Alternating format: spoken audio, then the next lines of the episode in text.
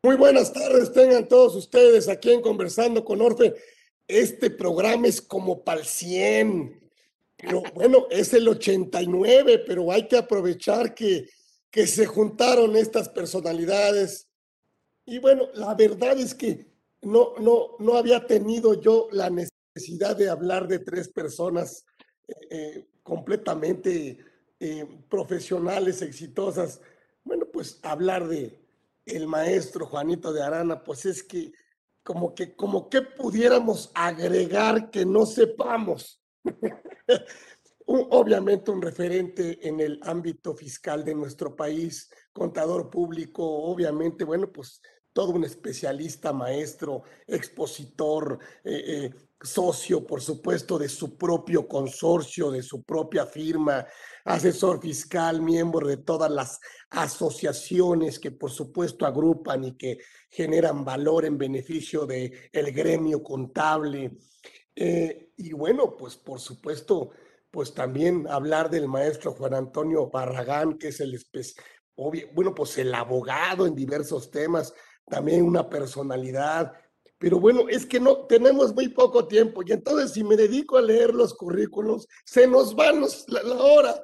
Entonces, eh, pero nosotros se los hacemos llegar para que vean el programazo que tenemos, por supuesto, ahorita. Y bueno, pues Juan Arturo de Arana Torres, obviamente también contador público, maestro en impuestos. No, abogado, abogado. Abogado, abogado, sí.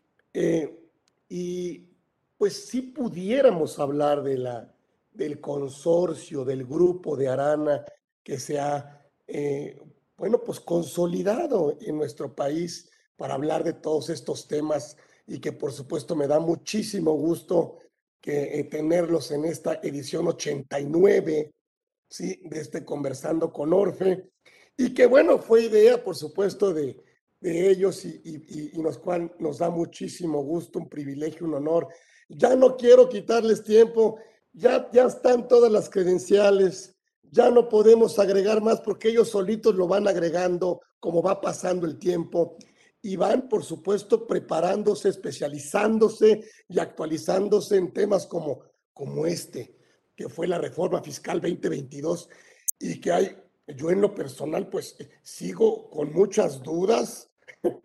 Entonces lo que voy a hacer yo es tomar mi pluma, mi lápiz, aprender de esta clase magistral con estos tres expertos en el tema y que por supuesto forman parte de nuestra comunidad Orfe y pues qué decir, qué decir de Juanito de Arana, que es nuestro referente, nuestro maestro y nuestro amigo. Y por supuesto Juan Arturo. Y por supuesto, bueno, pues el abogado, por supuesto Barragán, que, que, que nos dé permiso de considerarlo como parte de esta familia Orfe. Gracias, los dejo en compañía y yo también tomo nota y tenemos una hora espectacular. Juanito, mi querido amigo, mi querido maestro, gracias todos, todo su espacio, gran programa, vamos a, tomar nota, un gran programa que va a quedar, va a quedar eh, grabado y que además, bueno, por supuesto, vamos a hacer inclusive un curso eh, para, para darlo, pero es un tema de veras muy interesante. Bienvenidos aquí a su casa, aquí en Conversando con Orfe. Gracias. Muchas gracias. Muchas gracias, Carlitos. Gracias por la confianza, gracias por el espacio. Y como siempre, pues este, eh, vamos a tratar de transmitir lo que comprendemos, lo que conocemos y, lo que eh, nos enteramos de este tema. Resulta, voy a empezar eh, abriendo, después le doy la, palabra a los abogados, pero voy a empezar abriendo esto. Resulta que a partir del primero de enero de 2022 nos enteramos que todas las personas morales tienen una nueva obligación que cumplir. Oye, yo soy SAS, em, empresa simplificada pues tienes que cumplir. Yo soy sociedad civil, tienes que cumplir. Oye, yo soy reciclo, persona moral, tienes que cumplir. Oye, yo, eh, yo soy una asociación en participación, fíjate que me cree, pues tienes que cumplir. Entonces, todas las personas morales tienen que cumplir con esta nueva obligación a partir del primero de enero de 2022. Ahorita ya estamos tarde, ya tendríamos que tener todo listo porque ya debíamos haber cumplido, entre comillas. A mí me gustaría analizar la reforma, esta reforma, desde el punto de vista filosófico, desde el punto de vista de lo como lo haría Aristóteles. Aristóteles dice que todos los conceptos, todas las cosas, todos los objetos, hay que analizarlos bajo las cuatro causas principales. Primero, la causa formal, el, el qué. Ah, pues el qué es que tengo que identificar a beneficiarios controladores. Para resumir, el IBC, identificar beneficiario controlador, es el qué, la primera causa. La causa material, ¿cómo? Ah, pues tengo que, tengo que obtener una serie de documentación, de documentación que la voy a tener que conservar, guardar y entregar cuando me la pidan. La causa, la causa material. La causa eficiente. ¿Por qué? Ah, porque todos estos beneficiarios controladores están obteniendo un beneficio económico y entonces quiero que lo pongas en tu contabilidad. Yo quiero revisar tu contabilidad para ver esos beneficios, cómo están esos recursos fluyendo hasta hacia los beneficiarios controladores y cómo los beneficiarios controladores también le dan eh, recursos a las personas morales. Entonces, es la causa eficiente, la causa que nos dice Aristóteles, el por qué. Oye, y la última causa, la causa final, dice Aristóteles, el para qué. ¿Para qué? Ah, porque yo quiero, quiero revisar que, eh, para, para, evitar que me hagas eh, defraudaciones fiscales, ilusiones fiscales, eh, eh, planeaciones agresivas. Eh, yo, quiero, yo quiero estar revisando y la única forma de poderlo revisar es ponerlo en el Código Fiscal de la Federación y en la contabilidad. Una obligación que sea dentro de tu contabilidad, que cumplas con todas las medidas contables. Y ahí está el qué, el cómo, el por qué y el para qué, que Aristóteles muy atinadamente previó hace 2300 mm, años. Y yo em, cambiaría de, filósofo y me iría con Platón, el filósofo de las ideas, y diría, oye, esta idea del beneficiario controlador nació de nuestras autoridades, nació de nuestro gobierno. Le pregunto al licenciado Juan Arturo de Arana Torres, oye, Juan Arturo, ¿esta idea es, es natural? nació, en, ¿Nació en México? ¿O dónde, de dónde viene esta idea del beneficiario controlador? Muy bien, muchas gracias. Me, avisan si, si el sonido eh, está un poco mal la señal, pero parece que está bien. Sí me escuchan bien, ¿verdad? Sí, sí. Perfecto. Bueno, es que precisamente lo que tú comentas lo he escuchado en varios cursos, ¿no? Algunos expositores, sin decir nombres obviamente, dicen, sigan votando por Morena, pero dices, oye, es que esto, esto no tiene que ver con, el, partido que está ahorita en el poder, ni tiene que ver con ningún otro partido. Esta es una disposición internacional y por el hecho de que México pertenece al GAFI, al Grupo de Acción Financiera, nos califican en base a, evitar el financiamiento al terrorismo, eh, la defraudación fiscal, en fin, una serie de conceptos. Eh, y en ese momento lo que hace el GAFI al, al, momento de calificar dice, oye, México no está identificando debidamente al beneficiario controlador, al beneficial owner, como, como dirían internacionalmente. Entonces, esta calificación que nos hace, y también en base a la, ley que tenemos de prevención del lavado de dinero, al no hacerlo correctamente, lo califica y nos recomienda que acudamos a las 40 recomendaciones del GAFI y al Foro Global de Transparencia e Intercambio de Información eh, para fines fiscales de la OCDE. Entonces, eh, prácticamente es, te califico mal y te recomiendo que acudas a estos eh, organismos intragubernamentales o en el caso de la OCDE al Foro Global para que implementes aquellas estructuras o mecanismos para que identifiques a tu beneficiario controlador. Y de ahí partimos, sobre todo al momento de identificar y de, interpretar quién es nuestro beneficiario controlador, porque eh, ustedes sabrán, eh, y, ya, ya lo habrán repasado, el artículo 32b4 del Código Fiscal de la Federación me dice en su último párrafo, para interpretar lo dispuesto en este artículo, específicamente este artículo, puedo acudir a las recomendaciones emitidas por el Grupo de Acción Financiera y así como por el Foro Global de Transparencia e Intercambio de Información eh, para fines fiscales de la OCDE. A todas las recomendaciones que son 40 y específicamente en transparencia nos vamos a ir a la 24 y la 25, ¿correcto?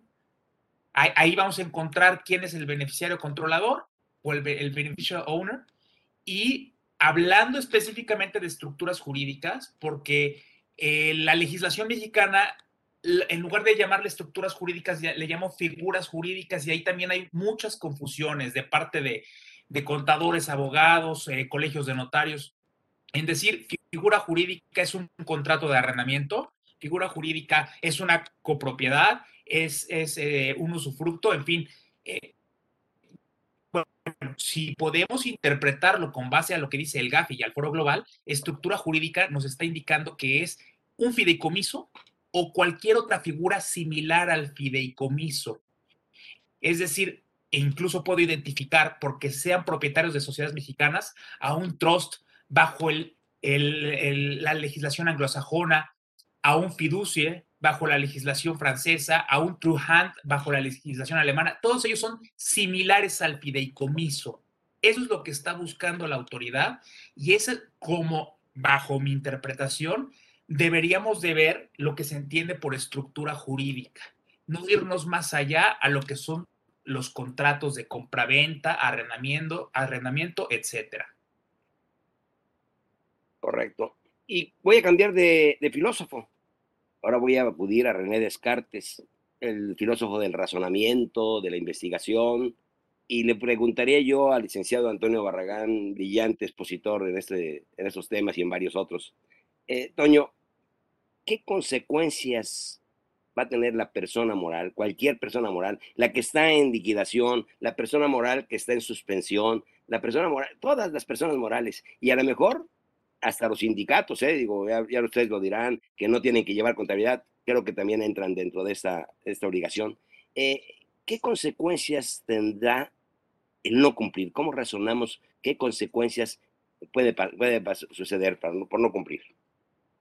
Muchísimas gracias, muchísimas gracias, contador. Muy buena tarde tengan eh, todas las personas que nos acompañan en este gran programa. Muchas gracias a Carlos, al estimado Carlos que nos eh, hizo el favor de invitarnos y brindarnos este espacio. Para mí es un honor, contador, poder compartir este espacio con dos grandes especialistas, con tres, porque por Carlos eh, es, eh, muy, muy conocido, es muy famoso también en el ámbito fiscal. Este, Carlos con una familia importante también en esta materia. En fin, para mí es un placer, en verdad, haber sido invitado, tener este espacio y estar con ustedes, la familia Arana y con, con Carlitos. Eh, muchas gracias. en atención a esta pregunta, a mí se me hace muy importante esta pregunta por lo siguiente, mi querido contador. Eh, si bien es cierto, Juan ya nos dejó claro que precisamente esta obligación de bien, este estándar para el efecto de regular esta nueva figura en el derecho fiscal mexicano, antes en el derecho administrativo a través de la ley eh, antilavado y todas las disposiciones de acuerdo al artículo 115 de la Ley de Instituciones de Crédito aplican a las entidades financieras, eh, pues prácticamente tiene como fin saber quién está atrás de las corporaciones. Eh, vale la pena mencionar que uno de los aspectos que más le interesan actualmente a las autoridades mexicanas, fiscales, administrativas, quienes se dedican a la persecución de delitos, es saber quiénes son las personas físicas que están atrás de los actos jurídicos, es saber quiénes están atrás de los contratos societarios, saber quiénes están atrás de los fideicomisos, saber quiénes están atrás de las criptomonedas, porque lo que quiere, a donde quiere llegar la autoridad es a detectar si esas personas que están atrás de, todos estos eh, vehículos corporativos, actos jurídicos, eh, activos virtuales, etcétera, quieren ir a constatar que los recursos que han aportado a estos vehículos jurídicos para la compra de criptoactivos, para la conformación de fideicomisos, entre otras figuras que ya comentó por ahí Juan Arturo, pues son recursos de procedencia lícita y por procedencia ilícita, eh, considérese, y, hablando del Código Fiscal de la Federación, y a manera de ejemplo, considérese que sean eh, ingresos, que sean recursos por los cuales se hayan cubierto ya las obligaciones tributarias, es decir, que no sean producto de la defraudación fiscal entre otros delitos de los que pueden derivar definitivamente recursos. Eh, en esa virtud se está concentrando no solamente eh, los estados a nivel internacional al amparo, al amparo, del Grupo de Acción Financiera Internacional y ahora del, del Foro eh, Global, sino que esto pues ya se está aterrizando en México desde hace algunos años y a partir del 1 de enero del 2022, como usted bien lo dijo, contador, en nuestro código, en nuestro código fiscal. Es por eso, es por eso que todas las personas morales, todas las estructuras jurídicas, los eh, fideicomitentes, fideicomisarios, en fin, todos los sujetos obligados, de acuerdo al artículo 32 BTER del Código Fiscal de la Federación, desde principios de este año deben de cumplir con una nueva obligación, lo cual implica no solamente ir a cumplirla, sino que tienen que actualizar todos sus controles o sus procedimientos de control interno, sus manuales, sus protocolos, sus eh, lineamientos, en fin, todos aquella, toda aquella normatividad que regula la conducta interna de quienes operan en representación de las personas morales para el efecto de incluir esta nueva obligación. Y esta nueva obligación, como usted ya lo señaló, eh, contador, consiste en ir a detectar, en ir a identificar quiénes son esas personas físicas que, como ya lo dije, están atrás de la corporación y que se pueden ver beneficiadas de todos aquellos beneficios eh, económicos, eh, principalmente, que pudiese llegar a generar la, la persona moral. En, atención a esto y en términos generales, como lo estamos tratando en este momento, las autoridades, en este caso el Servicio de Administración Tributaria, se reserva eh, la facultad de ir a verificar que las personas morales cumplan con esta obligación, repito, a partir de que entró en vigor, primero de enero del 2022. Y lo que van a hacer las autoridades, eh, contador, en atención a lo que ahora nos dice el Código Fiscal, es ir a notificar formalmente a las eh, empresas, a las personas eh, morales que están sujetas a esta obligación. Eh, de acuerdo al 134 del Código Fiscal, les van a decir en atención al 32 BTER, te requiero todos los datos y toda la información que de acuerdo a la resolución miscelánea fiscal ya se dio a conocer específicamente en la regla 28121 y 28122 de esta resolución miscelánea para el 2022, te voy a requerir toda esta información, persona moral.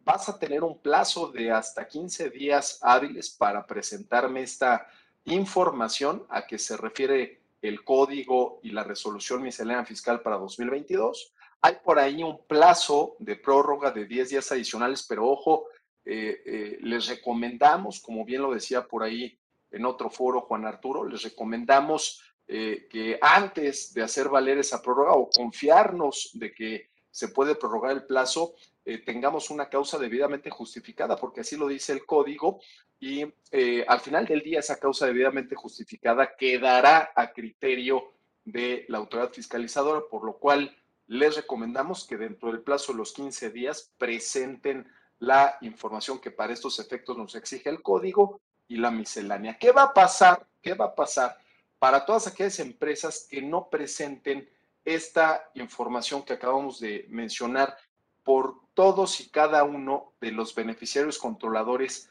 que se hayan identificado por cada persona moral?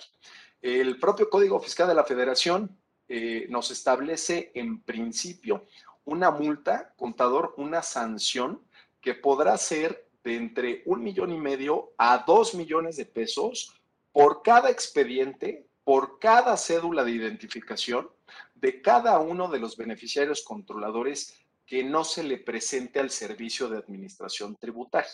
Entonces, porque en muchas ocasiones nos han dicho, oye, esto podrá llegar a costar un millón y medio de pesos por empresa, ¿verdad? Y, siempre les aclaramos, ¿eh? es un millón y medio a dos millones de pesos por cada beneficiario controlador del que no se haya obtenido y conservado o actualizado la información que para estos efectos nos exige esta nueva obligación. Es decir, que si tenemos, por mencionar un ejemplo, identificados a cinco beneficiarios controladores, personas físicas de una determinada persona moral, y por ninguno de estos entregamos la información dentro del plazo que acabamos de mencionar a partir de que surta plenos efectos la notificación del requerimiento por autoridad competente, eh, la multa del millón y medio de pesos a dos millones se multiplicará por cinco veces, es decir, por cada uno de estos cinco beneficiarios controladores por los cuales no cumplí la obligación de identificarlos, de conservar la información y además de actualizarla, eh, entregársela cuando la autoridad me lo requiera dentro del plazo de los 15 días que acabamos de mencionar. No obstante, eh, contador, no obstante este tipo de sanción, que como ya mencionamos, son eh, multas elevadas, nos parecen desproporcionadas, definitivamente, nos parecen excesivas, en virtud de que también vale la pena señalar que el propio Código Fiscal de la Federación establece una multa no mayor a 20 mil pesos, contador, para aquel contribuyente que no lleve contabilidad.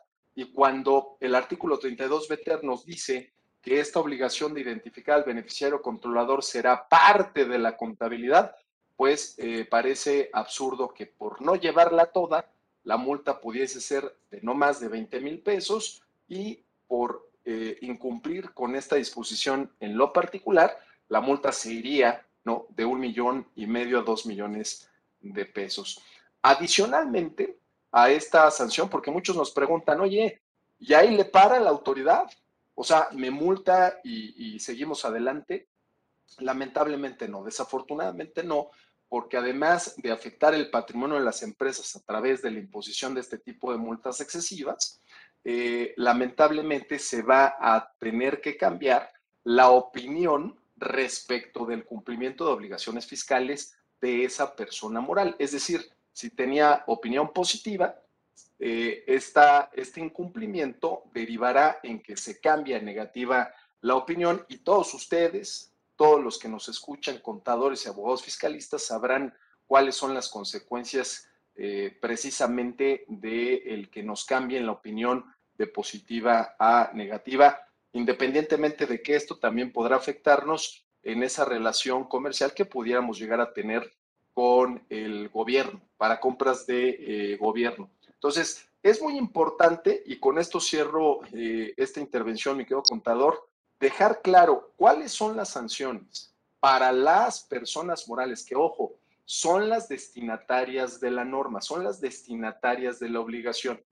Es decir, estas serán sancionadas si no cumplen con identificar y con obtener los datos y la información que nos exige la miscelánea fiscal, con las multas que ya dijimos.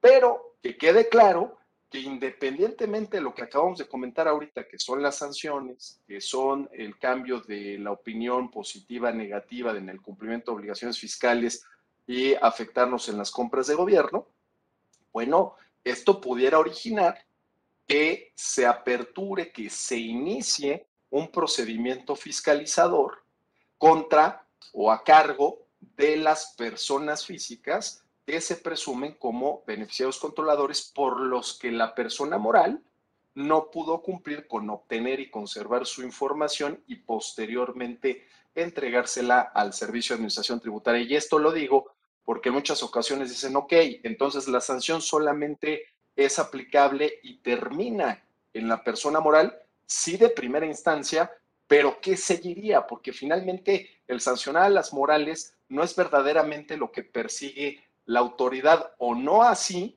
el parámetro o el estándar internacional. El estándar internacional exige que nuestras autoridades vayan hasta los beneficiarios controladores, personas físicas. Si no pudieron lograrlo porque la persona moral no logró presentar la información de cada uno de estos por la razón que sea, en tiempo y en forma, definitivamente cabe aclarar que lo que le interesa al Servicio de Administración Tributaria es ir a investigar los recursos o el incremento patrimonial de esas personas físicas denominadas ahora por el artículo 32 BTR en el Código Fiscal de la Federación como beneficiarios controladores. Recordemos que por ahí el artículo 91 de la ley de renta nos habla de un procedimiento de discrepancia fiscal. Recordemos también que por ahí se puede iniciar una carpeta de investigación respecto del delito de operaciones con recursos de procedencia ilícita. Recordemos también está muy eh, en boca de todos los embargos o el congelamiento de cuentas bancarias. Entonces, las personas físicas que responden a la tipología, que responden al rol de beneficiario controlador, deben de entender esto y deben de proporcionar la información a sus personas morales en cada una de las sociedades en las que participen, dado que si alguna de estas no cumple con esta obligación, independientemente de las sanciones que ya comentamos, bueno, pudiera levantar un foco rojo para que posteriormente el siguiente acto de fiscalización o de sanción pudiera ir directamente contra los beneficiarios controladores. En la medida en la que estén en México, muchos me preguntan, oye, pero ¿qué pasa si mi beneficiario controlador al final del día está en el extranjero? Claro que se complica esta situación, pero bueno, para los que eh, somos residentes en territorio nacional y tenemos residencia fiscal en territorio nacional, que respondemos a este rol, pues habrá que tomar eh, cartas en el asunto para efectos del compliance contador. Me, preocupa lo que dices, te voy a decir por qué. Eh, además de que es aplicable a sociedades mercantiles, sociedades civiles, asociaciones civiles, eh, dijimos a toda la gama de personas morales, si yo tengo opinión negativa y no llevo la contabilidad correctamente, pues me pueden cancelar mis sellos digitales. Si hay una facultad de gestión contra el, eh, y si me cancelan mis sellos digitales, pues no puedo operar. Pero además, si tengo una concesión del gobierno federal, pues tampoco puedo operar con el gobierno federal, me la pueden cancelar. O sea, creo que la preocupación de las sanciones son altas, ¿no? Pero voy a cambiar de, filósofo. Sí. Ahí nada más me, gustaría agregar, eh, bien lo que comentan ustedes, que si bien la facultad de revisarte lo de los beneficiarios controladores es una facultad de gestión y que está incluida en el 32B Quater, este, eh, existe la facultad de la autoridad de iniciarte una visita domiciliaria, una revisión de gabinete. Te pueden pedir la contabilidad.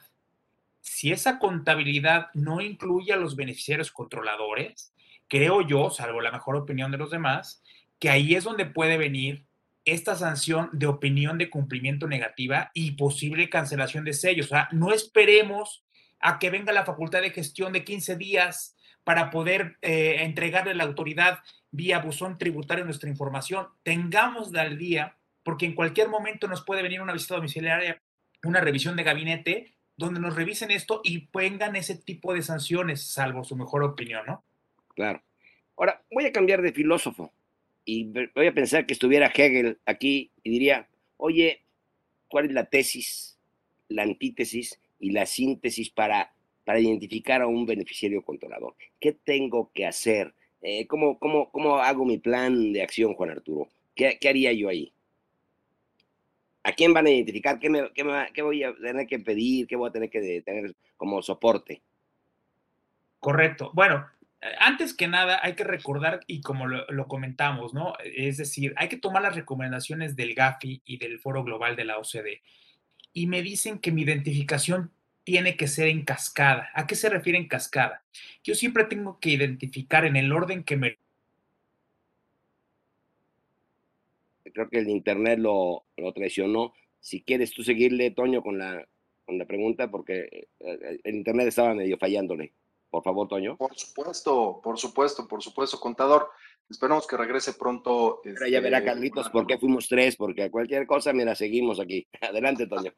Traemos bateadores emergentes. Con mucho gusto, este, contador. En lo que regresa Juan, eh, esta nueva obligación, mi querido Carlos, implica que las personas morales, pero ojo, eh, aquí hay una parte bien interesante, contador.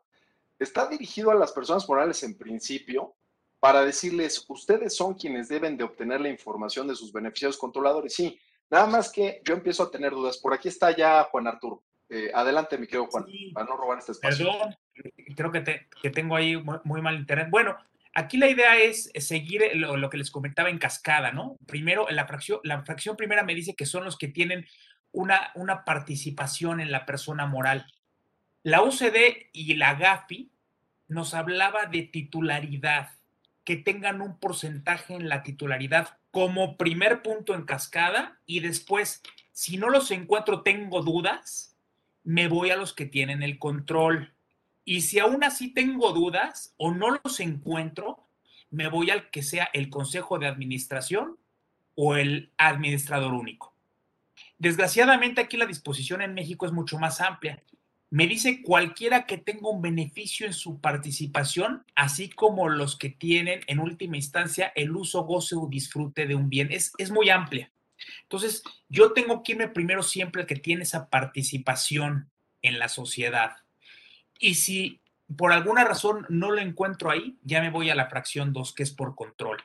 Ahí en control ya encuentro incluso a los que indirectamente o directamente tienen una participación del 15%, ¿no? ese es el camino que habría que seguir de conformidad con este artículo. No es fácil, hay que interpretarlo, hay que utilizar lo que dice el GAFI y en cada situación va a ser muy diferente. Se trate de una asociación civil, de una sociedad civil, de una SA. Y si tengo sociedades que hacen una escala en esa sociedad de, de participación, va a ser cada vez más difícil encontrarlo. Puede suceder que yo tenga en esa sociedad un trust y a la hora que vaya a la legislación norteamericana me digan, no te puedo dar la información de quiénes son mis personas físicas. Si fuera el caso, lo documentamos y entonces identifico al administrador único o al consejo de administración. O sea, habrá que ver caso por caso cuál, pudiera ser nuestros beneficiarios controladores. Nuestra recomendación es abarcar en cascada y las dos fracciones y ya ver si tengo o no que identificar al consejo o al administrador único.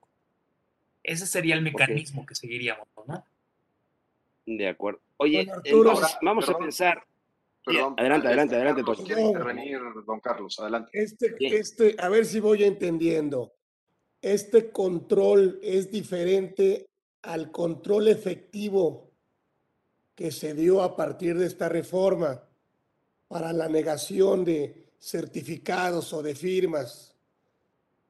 Y esta responsabilidad es diferente a la penal para las personas jurídicas. Aquí me hablaste de una sanción pecuniaria o simplemente una inhabilitación para poder licitar con el gobierno, pero se resolvería de esa forma. Eh, pero y, es decir, control para un aspecto, yo siempre he pensado que es el que decide cuándo llevarse las utilidades. ¿Ese sería el significado? ahí, Juan Arturo, eh, Carlitos está pensando en el artículo 27, apartado B, fracción sexta, que es diferente a este beneficiario controlador. Hay dos tipos de controladores, si lo quieres explicar, por favor, Juan. No, bueno, es que hay muchas definiciones de control efectivo y beneficiario controlador. Tenemos la de la ley de prevención del lavado, la del artículo que bien comentaban ustedes, la del obligado solidario, que es otra, otro control que hay que llevar. Todos son diferentes y hay que analizarlos porque si no, precisamente lo que tú comentas, Carlos, eh, en algunos es el 51%, en algunos es el, el 15%. En este caso en específico, digo, dentro de las tres fracciones, perdón, de los tres incisos de, la fracción 2, específicamente es el que tiene el 15%, ¿no? Mínimo. Y, puede ser una o pueden ser varias, porque me dice el que una sola o en conjunto tengan el 15%. ahora, bajo mi punto de vista, y creo que hemos coincidido ahí también Toño y acá el contado Juan de Arana, es la fracción primera me da los que tienen una participación directa, y no me pone, desgraciadamente, como en otras legislaciones, no me pone un límite. No me dice que los que tengan el 10% de participación, el 1%, yo me iría a identificar primero la fracción 1, los que tienen esa participación directa, si tengan el 1%, y si hay unos que ya están a través de una sociedad, aplico la fracción 2. Esa sería mi interpretación. En la parte penal, no sé si quieras comentar tú, Toño, lo que comentaba Carlos. Es muy interesante lo que comentó Carlos. Yo pienso eh, exactamente igual eh, que tú, eh, estimado Carlos, en el sentido número uno, y hay que dejarlo muy claro. Son dos obligaciones diferentes. esto del, del, control efectivo, quién es el socio que pudiese llegar a tener el control efectivo para efectos del 27, en, en, algún momento puede coincidir, sí, sí, sí, estos, estos conceptos pudieran llegar a coincidir en donde además de ser el socio que tiene el control efectivo, pues para efectos del 32 BTR, pues será beneficiario controlador. Es un hecho, ahí es en donde convergen ¿no? Los, las disposiciones del 27 y del 32 BTR. Definitivamente de acuerdo contigo. Sin embargo, hay que aclararle a la audiencia que se trata de dos obligaciones distintas. O sea, no porque converjan, quiere decir que ya porque presenté mi aviso ante el Registro Federal de Contribuyentes de acuerdo al 27, apartado B, fracción sexta, quiere decir que me tengo que olvidar de esta nueva figura que entró en vigor el 1 de enero del 2022. La dinámica de las obligaciones de estas figuras, como lo dice Juan Arturo, tan parecidas, es diferente, porque para efectos del 27 tengo que presentar avisos y para efectos de la nueva figura del beneficiario controlador, que en algún momento pudiese llegar a coincidir con el concepto de control efectivo, eh, la obligación es requiere la información al beneficiario controlador, consérvala, actualízala y espérate a que te la requiera la autoridad. Y una vez que te la requiera la autoridad, tendrás que presentarla dentro del plazo que ya habíamos comentado y si no la presentamos, bueno, pues las sanciones que ya mencionamos. Entonces, a mí me gusta mucho esto que señala Carlos porque nos da la oportunidad de aclarar, porque sí es cierto que está creando, eh, déjame decírtelo así, estimado Carlos, uno, la duda con el 27 que tú pusiste en la mesa, con el 32 Beter que ya lo platicamos, pero también llega a coincidir con otra inquietud en cuanto Así esto es lo que ya traíamos en la ley antilavado y eh, la ley antilavado también sería una tercera obligación distinta a lo que tenemos en el 27, a lo que tenemos en el 32 BTR y si realizáramos alguna actividad vulnerable de las que están listadas en el artículo 17 de la ley antilavado, bueno, yo te tendríamos que cumplir con una tercera o con un tercer régimen de cumplimiento distinto al del Código Fiscal para el 27 y al del Código Fiscal para efectos del 32 BETER. Eso por la parte administrativa, mi querido Carlos. No sé si te merezca algún comentario para seguirnos con la parte penal que también mencionabas. Eh, Toño, me gustaría, Toño. Yo nada más agregar, tenemos, tenemos otros dos, eh, otros dos conceptos, el que comentaba de obligado solidario, del 26, y tenemos además también el de los paraísos fiscales. O sea, es otra definición de control. O sea, tenemos como seis definiciones de control que hay que dilucidar y ver que son diferentes cada una de ellas. Pueden coincidir, pero sí hay que analizarlas de forma separada, ¿no? Totalmente de acuerdo. Adelante, contador, iba a comentar algo. Me gustaría para que, no, para que le quedara muy claro a Carlitos, eh, me han contado este escenario, Carlitos. Eh, una persona dice voy a constituir una sociedad, voy a nombrar un gerente para que lleve el control de la sociedad, de las, obligaciones comerciales, eh, fiscales, en fin, pero no es beneficiario, es controlador. Ah, ese va a caer en el 27, fracción sexta, apartado B del Código Fiscal. Oye, voy a nombrar a mi esposa o a mi suegra, porque soy muy dadivoso, dicen, y le voy a dar el 99% de las acciones y yo me voy a quedar con el 1%. Pero yo, con el 1%, pues voy a ser el administrador único o voy a ser el presidente del consejo y yo voy a distribuir todos los beneficios.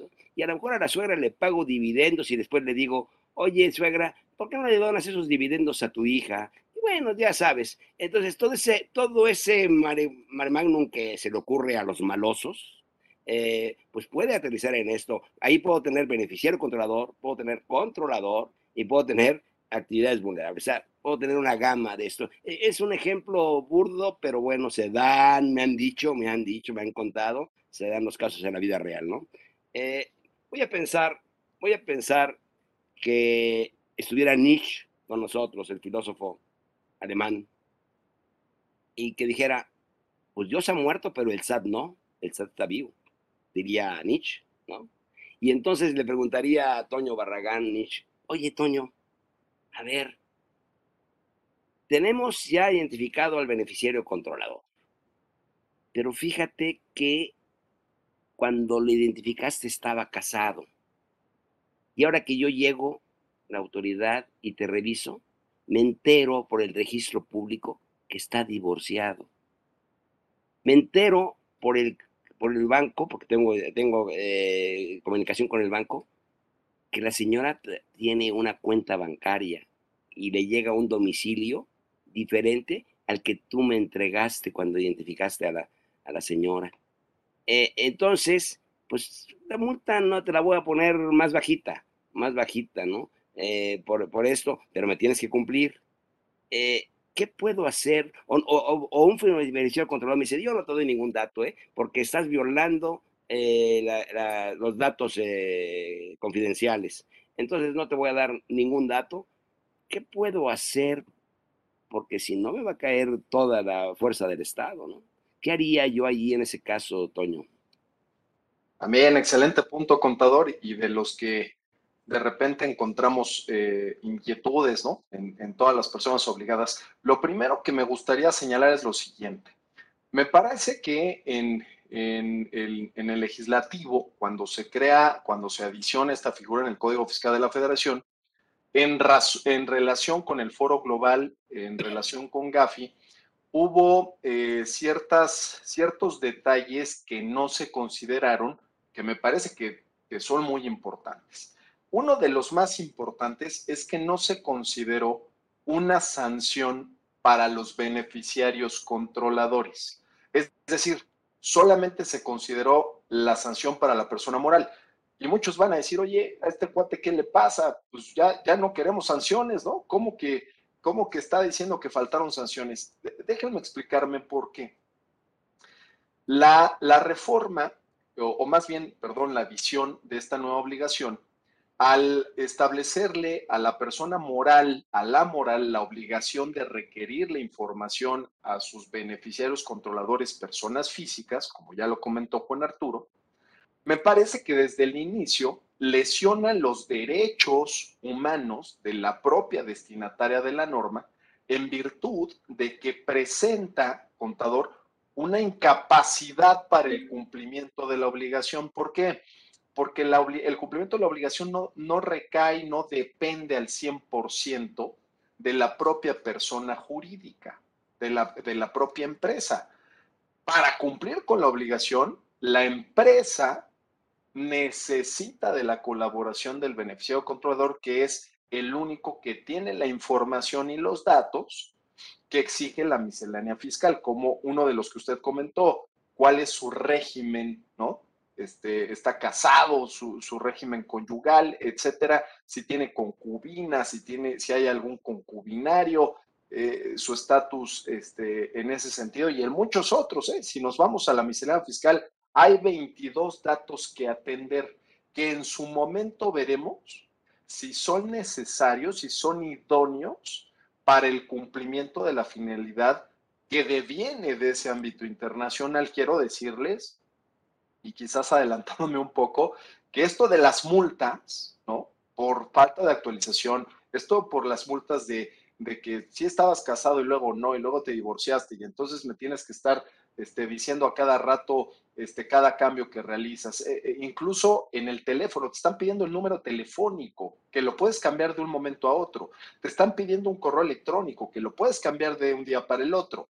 Pero lo dices bien, contador. En el Código Fiscal de la Federación dice, ok, sí me entregaste la información, pero está desactualizada, porque aquí dice que estás soltero y hoy estás casado. O al revés, o eh, incluso eh, por ahí nos piden datos como el sexo, ¿no? Que para muchas personas pudiese ser, como tú lo mencionabas, contador, un dato sensible, máxime si se lo estás pidiendo a, una, este, a un beneficiario controlador en el extranjero, no, no necesariamente lo va a entender y no por ello te lo va a querer dar. Entonces, cualquier detalle que pudiera llegar a cambiar, que hiciera que estuviera desactualizada la información, va a ocasionar no una multa de un millón y medio de pesos, como ya lo comentamos, pero sí una multa por desactualización de 800 mil pesos por cada expediente. No, considerando en cada expediente mínimo 22 datos, que es a los que se refiere la regla 281-22 eh, de la miscelánea fiscal, sin dejar de considerar los controles internos que tenemos que presentar junto con los datos de la 281-22 que se establecen en la regla anterior, que es la 28121. ¿A qué multa me refiero? Que es la que hace falta, aquella que presione entonces a los beneficiados controladores a que le entreguen la información a las empresas. Porque si solamente sancionas a la empresa, esto va a ocasionar que al no sancionar a, las personas físicas que cuentan con el rol o que acreditan el rol de beneficiados controladores, pues en muchas ocasiones, si no le entienden, si no quieren este, atender este, este requerimiento, no lo van a dar y entonces la sancionada únicamente va a ser la persona moral. Y con este tipo de sanciones de hasta 800 mil pesos o más por la desactualización de un dato que pudiera venir en ese expediente. Repito, me parece que es una obligación que si bien es cierto nació en el 2022, es una obligación que tiene muchos, muchos detalles de ilegalidad y sobre todo de inconstitucionalidad que cuando lleguen esos actos, eh, Carlos, de fiscalización a los destinatarios de la norma, eh, todos los abogados eh, vamos a estar muy pendientes de que no se lesionen estos derechos por las multas,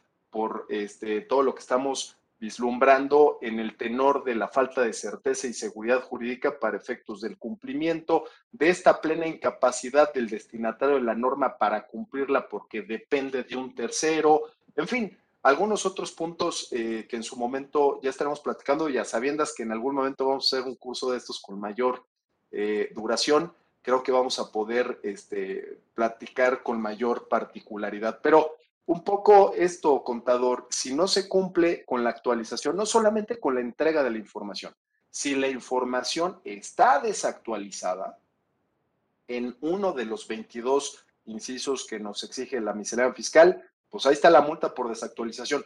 Y muchos dirán, no, sí está actualizada, no, sí cumplí, nada más que me faltó algún dato o algún dato viene incorrecto, es decir, algún dato es inexacto. Pues de una vez me adelanto, ¿eh? Porque por inexactitud o por omisión en, alguno de, en alguna información de estos 22 eh, incisos en la 28122, la multa será de 500 mil pesos. Tenemos tres multas de millón y medio a dos millones por no entregar nada, de, por falta de desactualización, por falta de actualización, perdón, de 800 mil pesos y por no tener algún dato o porque sea inexacto algún dato de 500 mil pesos. Correcto. Muy bien. Bueno, como ves, Carlitos, esto. Sí, adelante. ¿Quién iba a hablar? ¿Alguien? Sí, bueno, sí me, sí me escuchan, ¿verdad? Sí. Sí, sí. Ok, a mí, a mí me gustaría complementar lo que acaba de decir Toño respecto a algo muy importante. Si ustedes se fijan en la reforma, la persona moral le ponen tres obligaciones muy claras, que es identificar, verificar y validar. Entonces, ¿cómo voy a verificar y a validar la información? A través de que los accionistas me presenten una carta manifestando bajo protesta de decir verdad cuáles son sus datos, o la sociedad tendría que documentar todo esto porque recuerden que la reforma me dice que también parte de mi contabilidad van a ser mis controles internos y eso se lo voy a tener que enseñar al SAT en su momento, mis controles internos, cómo identifiqué, cómo validé, cómo verifiqué. Por ahí vi que en alguna una de las preguntas del chat es ya tienen la información requerida. No, ni siquiera la información del registro de accionistas es tan completa con lo que me está pidiendo ahora lo de beneficiario controlador. Habrá que tener mucho cuidado en llevar esos controles internos y toda la documentación requerida para poder validar lo que me esté diciendo el accionista. Correcto. Bueno, imagínate que ahora eh, estuviera nuestro gran amigo Immanuel Kant por acá y diría, oye, vamos a hacer una organización perfecta. Yo soy obsesivo en la organización. Y entonces tengo que llevar un control. ¿Qué, tipo de control, qué tipo de manual, qué, tendría yo que llevar en esto? Y se lo pregunto a los dos abogados, ¿no? Si quieren uno primero y otro después, como quieren tomarse la pregunta. Adelante, Toño. Juan, por favor. Bueno, nada más, si quieres, ahorita lo complementas, Toño. A mí me parece que el control interno debe de ser eh, lo suficientemente eh, completo para que no le quepa duda a la autoridad de que lo que estoy haciendo es lo correcto en cuanto a la identificación, la verificación y, y validación. Es decir, yo tengo que demostrarle a la autoridad por qué consideré, yo persona moral, por qué consideré que esas personas eran mis beneficiarios controladores y en relación a lo que yo les comentaba de identificación cascada, en dónde los ubiqué. Eso es lo que yo tengo que tener bien documentado. Una vez que yo le digo a la autoridad, mira, en estas fracciones y en estos incisos están estas personas, bueno, tengo que validar la información que me marca de todos los puntos que me marca la miscelánea. Y además, no sé qué opines, este, Toño, creo que se tendría que llevar un manual y posiblemente política sobre esto, ¿no? Ese punto que, toca Juan Arturo eh, me parece sumamente importante. ¿Por qué? La regla 28121, que de repente pasa desapercibida, porque luego, luego nos vamos de la 28120, que es la que nos, nos habla de cómo ir aplicando este proceso en, en, cascada para identificar a los beneficiarios controladores, pues luego, luego nos vamos a la 28122, que es la que nos dice cuáles son los datos que debemos requerirle a cada uno de los beneficiarios controladores para cumplir con la obtención y posteriormente con la actualización de esta información, con tal de estar listos en caso de que llegara el requerimiento del, del SAT. Pero de repente, como digo, nos brincamos la 28121 que nos dice, oye, cuidado, eh, cuidado, cuidado, cuidado.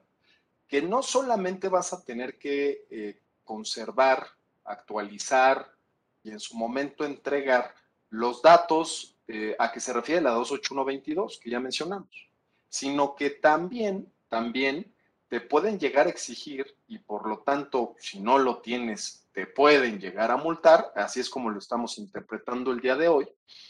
Eh, en caso de que no entregues los eh, procedimientos, así lo dice la 28121, los procedimientos de control interno, y lo dice claramente, debidamente documentados. Entonces, en, pocas palabras, nos está pidiendo un procedimiento, un manual de procedimiento en donde se deje ver cuáles son los pasos ¿no? que vamos a tener que seguir interpretando esta nueva obligación para ir a identificar a los beneficiarios controladores y una vez identificados, qué les tenemos que pedir, cada cuándo se los tenemos que pedir y todas aquellas formalidades que vamos a tener que llevar a cabo con tal de que en todo momento contemos con la información completa, precisa, fidedigna y actualizada, ¿no? Entonces, lo que quiere eh, la autoridad es que no obstante les pidas todos los datos a que hace referencia la regla 28122, que tengas un manual interno que también se te podrá exigir, por lo que estamos interpretando en la propia regla, para que se constate que tienes un eh, procedimiento interno que te hace de algún modo evitar algún eh, contratiempo, algún eh, evitar fallas, evitar riesgos respecto del cumplimiento de esta nueva obligación. Entonces, sí es muy importante que para los que no tengan estos procedimientos internos, los elaboren, porque sí se los pueden pedir, y para aquellos que ya lo tienen, mi querido Juan, como tú y yo sabemos, hay muchas empresas que por el tema de vulnerables, por el tema de prevención de lavado de dinero, por el tema de compliance corporativo, este, por el tema de gobernanza corporativa, pues ya tienen manuales, ya tienen procedimientos. Para aquellos que ya tengan eh, algo ya armado, pues, como ya lo dijimos, actualizar esos procedimientos considerando el cómo se debe y cuáles son los pasos que tenemos y las formalidades que cumplir para atender esta nueva obligación. Lo que terminaría diciendo es lo siguiente. Me parece otra vez que si la multa, estimado Carlos, viniera por no entregar estos manuales o estos procedimientos, a mi parecer, a mi parecer, vamos a ver, eh, en algunos años todos los que estamos aquí lo sabemos, van a venir los criterios del Poder Judicial, van a venir los, los criterios eh, derivado de los medios de defensa que se presenten. A mí, en lo particular, me parece que sería inconstitucional el que se sancionara esta eh, obligación respecto a los procedimientos internos. No voy en contra del compliance, al contrario, yo eh, promuevo cada vez que tengo la oportunidad de hacerlo el debido cumplimiento de las normas. A lo que me refiero es que nos parece que esta regla, en lo particular la 28121, va más allá de lo que se establece o lo que nos requiere el propio Código Fiscal de la Federación.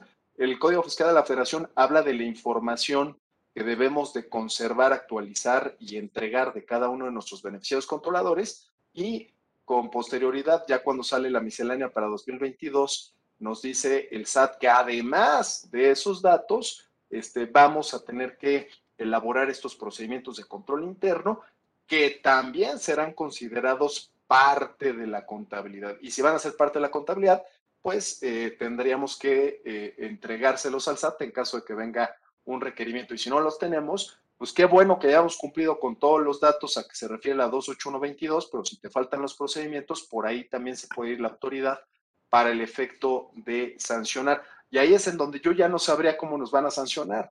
Es, nos, dirían, es falta de información para efectos del millón y medio o está desactualizado este, porque no entregaste los procedimientos, pero sí entregaste bien la, la información que pide la 28122 o hay información faltante. Incluso caeríamos en un tema de tipicidad respecto de la conducta eh, de infracción que se tendría que acreditar para el efecto de pagar una, una multa, ¿no? Entonces, me parece, no quería dejar de mencionar ese tinte de inconstitucionalidad que podíamos llegar a detectar en la 28121. Oye, a mí, a mí me parece eh, muy interesante lo que comentas, porque digo, independientemente que pueda existir esa inconstitucionalidad y podamos, en dado caso, eh, defender el asunto en tribunales, el hecho de que el control interno forme parte de la contabilidad, porque así lo diga la miscelánea y no la ley, desgraciadamente o afortunadamente, no lo sé, pero bueno, en una revisión, y como tú bien dices, si yo tengo bien identificado a mis beneficiarios controladores, pero no tengo mis controles internos, me puede llevar hasta la cancelación de sellos por no llevar correctamente mi contabilidad. Entonces es muy importante esa obligación para todos nosotros y no nada más para la persona moral, porque el control interno que forma parte de la contabilidad es para los notarios y para todas aquellas personas que estén involucradas en la constitución de personas morales, sea abogados, contadores o como le queramos llamar, todas esas personas que tenemos que tener la identificación de los beneficiarios controladores en donde intervenimos en esa constitución, tenemos que tener los controles internos como parte de nuestra contabilidad. Y como dijiste, perdón rápidamente, contador, y aclarando, como bien lo dijo Juan Arturo, no con ello estamos diciendo que no se implementen los procedimientos de control interno. Eh, hay que decirle sí al compliance. En donde no estamos de acuerdo es en que en caso de que esté para el criterio de la autoridad incompleto el procedimiento o que no se tenga, en donde no estamos de acuerdo, es en que venga una sanción de las que ya comentamos. Sí al control interno, aunque no nos lo pidan, eh, lo que estamos señalando es que sería ilegal el que o inconstitucional el que nos aplicaran una sanción en caso de que no se cumpliera para efectos de la 28121 eh, la obligación a criterio de las autoridades, para ser claro en esa situación. Yo creo que vale la pena, Carlos, hacer un curso como el que hicimos hace 40 años con la base nueva y la base vieja, eh, de puras preguntas y, y contestar todas las preguntas de todo el auditorio en la mejor manera posible. Y quiero terminar rápidamente, ¿me puedo tomar dos minutos? Claro que sí. Con un escenario. Si vamos a contestar las preguntas del chat, Carlos. Yo creo que no en el curso, yo creo que en el curso es, más, es más amplio. Vamos a armar un curso para los efectos de que la audiencia se sienta atendida. Correcto. Porque ahí veo preguntas muy interesantes ¿eh? en el chat. eso, en el curso yo creo que es más fácil porque las damos hasta con ejemplos y todo, que contestarlas en el chat no, no, no, no van a, ser tan productivas. Eh, fíjate, quiero que terminar con este curso Kafka, que ustedes lo conocen, pues quiere escribir un libro que se llama El mundo del SAT después de la pandemia. Y entonces, rápidamente lo voy a platicar, el, el resumen cuál es estás durmiendo con tu esposa, suena el celular, suena el, eh, tu, reloj de pulso y suena Alexa. Cinco para las seis de la mañana, tú lo habías puesto a las seis. Y, y, Alexa empieza, tienes una notificación en tu son tributario, tienes una notificación. Te tienes que levantar, tu esposa te dice, oye, ¿qué pasó? Ven a preparar el desayuno y a la ducha porque seguramente la cita para, del SAT que pedí antes de la pandemia ya me la están dando para hacer la firma electrónica. Entonces, déjame entrar al buzón tributario a ver qué sucede. Entras al buzón tributario y oh sorpresa. Bienvenido a la investigación profunda. Y de, pronto una vocecita te dice, oye, quiero que me aclares la razón de negocios de esta operación. Y otra vocecita en el buzón, ah, pero me la acompañas con la materialidad. Y otra vocecita, nada más que me escaneas los XML con, eh, bien validados con el código postal. Y otra vocecita, oye, pero si esta mercancía tiene que tener el CFDI con la carta aporte, porque si no, no te lo voy a hacer deducible. Y otra vocecita, oye, y quiero saber el REPSE, quiero saber de tus prestadores de servicio con el, con el y el SISU bien presentados. Y en ese momento se, hace un silencio sepulcral y como estás en el metaverso, se asoma la jefa y el contador está desmayado. Y entonces la esposa le habla directamente al empresario porque sabe qué empresario es y como nada más, como le ayudó a hacer la identificación del beneficiario controlador, le habla al empresario y le dice, ¿cómo le llamaban al empresario? El migrante. Oye, migrante, fíjate que mi esposo pues se desmayó con esto del buzón tributario y todo, quiero que vengas a auxiliarlo. Y el migrante le contesta a la esposa, yo ya tengo conocimiento, mira, estoy conectado con tu esposo por Facebook, Twitter y WhatsApp. Ya me enteré y estoy en el aeropuerto de Santa, de, Felipe Ángeles, pues tomando un vuelo para irme a otro lugar más seguro. Ese es el escenario kafkiano que nos queda para la actualidad. Gracias, Carlitos. Un agasajo, qué bárbaros. Este, ojalá tuviéramos más conversatorios así.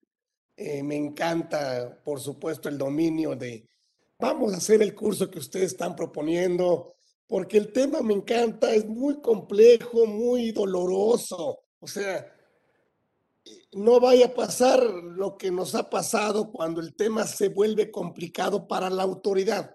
Lo que hace es que como la autoridad no puede administrar el cumplimiento o la información, pues le pone un umbral. Quiero pensar, ¿sí? como pasó con los esquemas reportables, como pasó con eh, las operaciones relevantes. No sé, a lo mejor una solución es que aquí la pregunta es, ¿y quién podrá cumplir con esta obligación? ¿Y cuál sería el costo-beneficio? Porque ahí qué, la sanción qué. Entonces, nos tenemos que ir sin antes pedirles una disculpa por la garganta que traigo ahí medio mala pero eh, agradecerles rápidamente, Hugo, pásame sus, sus, sus reconocimientos, porque, ay, pues qué padre haber tenido aquí Juan Arturo. Y aquí está uno, aquí está, les hicimos uno así institucional. Ya vieron. Gracias. muchas gracias, muchas gracias. Águila, Juan Arturo de Arana Torres, Juan Antonio Barragán Carvajal, caray, el consorcio de los Juanes. Sí, el consorcio de los Juanes, ya nomás el consorcio Arana que se integra de puros Juanes. Eh, entonces, muchísimas aliados, gracias. Aliados Barragán y, Arana, eh, los, dos aliados. Muchas gracias. Entonces, bueno, pues ah, eh, empiezan ahí. Gracias, por supuesto, como siempre, muy agradecido. Siempre estaré agradecido de tener un, una gran exposición y un gran conversatorio esta clase eh, será inolvidable para nosotros, pero que no quede aquí. Vamos a organizar el curso ahora para mayo, para ustedes, que ustedes digan, ustedes mandan, ustedes instruyen y nosotros estamos aquí para ustedes. Gracias aquí en Conversando con Orfe. Tuvimos aquí un gran programa con grandes fiscalistas y además grandes amigos nuestros. Gracias, un abrazo. Gracias. Gracias a todos, saludos a todos. Gracias. Gracias. Gracias, Carlos. Gracias, gracias muchas. Un abrazo, gracias. Gracias, Juan. Gracias, contador. Gracias.